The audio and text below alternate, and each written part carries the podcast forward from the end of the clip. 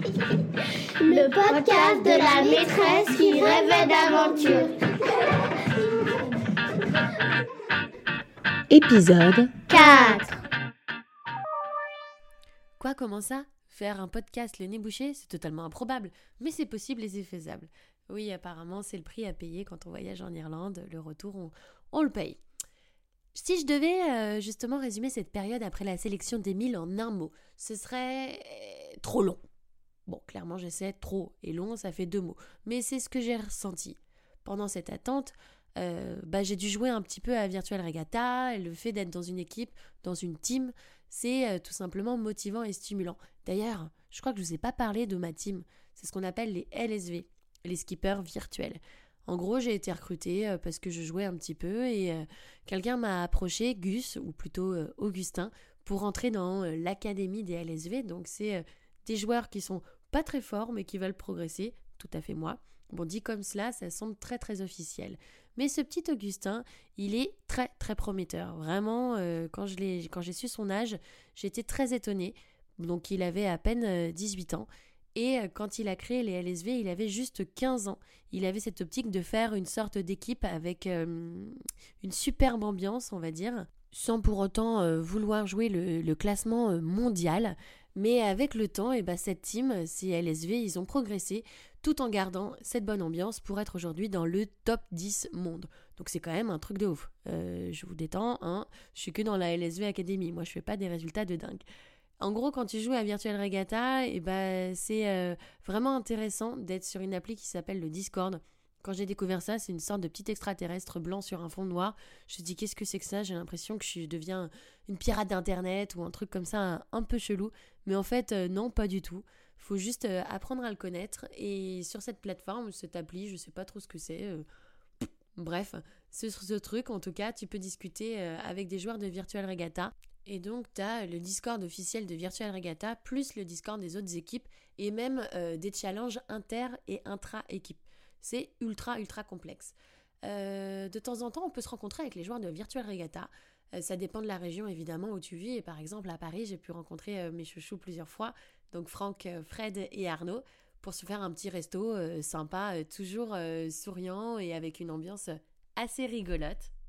De temps en temps, on peut se faire aussi des lives ou des streams, enfin un truc comme ça en tout cas, où on parle du routeur, euh, des différentes courses.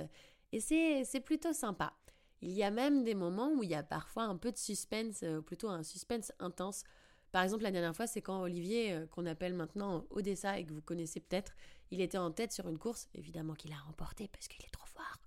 Et, et, du coup, on voulait tout ce qu'il remporte. Et donc, on suivait sa victoire la nuit, on se connectait pour voir où il en était. Il y avait des aides sur le Discord. C'était vraiment une, fierté pour l'équipe de voir euh, tous ces efforts euh, qu'il avait pu fournir récompensés. Mais ce qui est ouf aussi dans cette team, c'est qu'avant on s'appelait les LSV, maintenant on s'appelle les LSV slash Trustable, ou Trustable si vous voulez prononcer en français.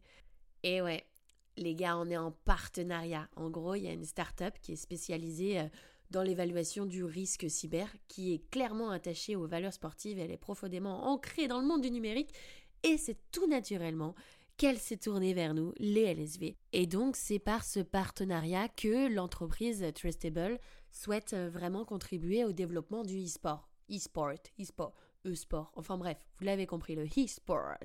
Mais ça sert à quoi du coup d'avoir un partenariat avec une entreprise? Eh bien tout simplement ça permet aux membres de la LSV d'obtenir ce qu'on appelle des FP, des Full Parks. Euh, ouais, j'ai un peu de mal avec l'accent anglais, je pense que c'est mon retour d'Irlande qui est un peu compliqué. En gros, ça te permet d'avoir des voiles et toutes les options pour ton bateau pour une course et donc d'être beaucoup plus performante et performant. Bref, en tout cas, c'est vraiment une sacrée team qui est ultra soudée, c'est super agréable et surtout euh, quand la barrière du virtuel euh, au réel est franchie, le fait de pouvoir les rencontrer, de pouvoir discuter, de pouvoir se retrouver parfois à la route du Rhum ou au salon nautique, c'est quand même un truc de dingue. Bref, euh, clairement, je me suis éloignée dans la sélection, mais c'était super important que je vous parle de mon équipe parce que sinon, euh, bah, j'aurais pas pu progresser euh, comme je le suis maintenant. Parce que c'est vrai qu'autour de moi, mes amis, bah, ils ne jouent pas vraiment ou alors ils ont essayé tout simplement pour les courses importantes comme le Vendée Globe, les Transat, la Route du Rhum. Là, il y a vraiment beaucoup beaucoup de monde et donc des joueurs débutants. moi j'ai quand même envie de, performer et grâce à VR, moi j'ai pu découvrir aussi d'autres courses. Quand je dis VR, c'est Virtual Regatta. Hein. Et de temps en temps, il y a aussi des trucs à gagner et, ça, j'avoue, c'est plutôt pas mal. Bon, bref, je vais tout de même en finir par vous parler de cette sélection. Le 16 décembre, course qualificative sur Virtual Regatta. Les 1000 sélectionnés devront participer et franchir la ligne d'arrivée avant une date précise. Certains et certaines ne se sont pas inscrits. Le but étant pas d'arriver le premier, évidemment, euh, enfin, je sais pas trop, mais de terminer la course en temps et en heure. Parfait, du coup, pas de pression pour moi, car j'allais être en vacances en Sicile avec mon copain et que j'avais pas envie, euh, tout simplement, de regarder tout le temps mon portable. Mais bon, quand même, eh ben, j'ai dû mettre mon réveil dans la nuit deux ou trois fois, euh, parce que je voulais faire un petit score, mine de rien. Franchement, il pourrait s'estimer quand même chanceux. Avoir une meuf qui se réveille dans la nuit pour changer de cap ou changer les voiles, eh bah, c'est pas mal. Enfin bon, je vous raconte pas sa tête au réveil parce qu'il était un petit peu perturbé à cause du Virtual Regatta. Mais bon, j'ai rien dit. Après avoir euh, du coup franchi cette ligne d'arrivée, on n'était plus que 216. Sur 10 000, c'est quand même pas mal. Et il fallait ensuite envoyer un dossier euh, par mail avec beaucoup, beaucoup, beaucoup d'informations à déposer et on devait le faire jusqu'au 31 janvier. Donc on avait un mois. Euh, ça pouvait être des informations au niveau de la santé, euh, au niveau de la voile, est-ce qu'on en avait déjà fait, est-ce qu'on n'avait pas fait, notre classement sur Virtual Regatta, faire une lettre de motive, qu'est-ce qu'il y avait d'autre aussi, euh, notre Fédération française de voile et notre permis bateau. Donc j'avais pas encore ma Fédération française de voile que j'ai dû prendre d'ailleurs. Et mon permis bateau, bah, je n'ai pas pu le passer parce que j'ai dû partir en vacances avant. J'espère que, que ça passera. Mais bon, la prochaine fois, je vous lis ma lettre de motivation. Et je vous parle de la sélection des vins. Allez la suite. Au prochain épisode.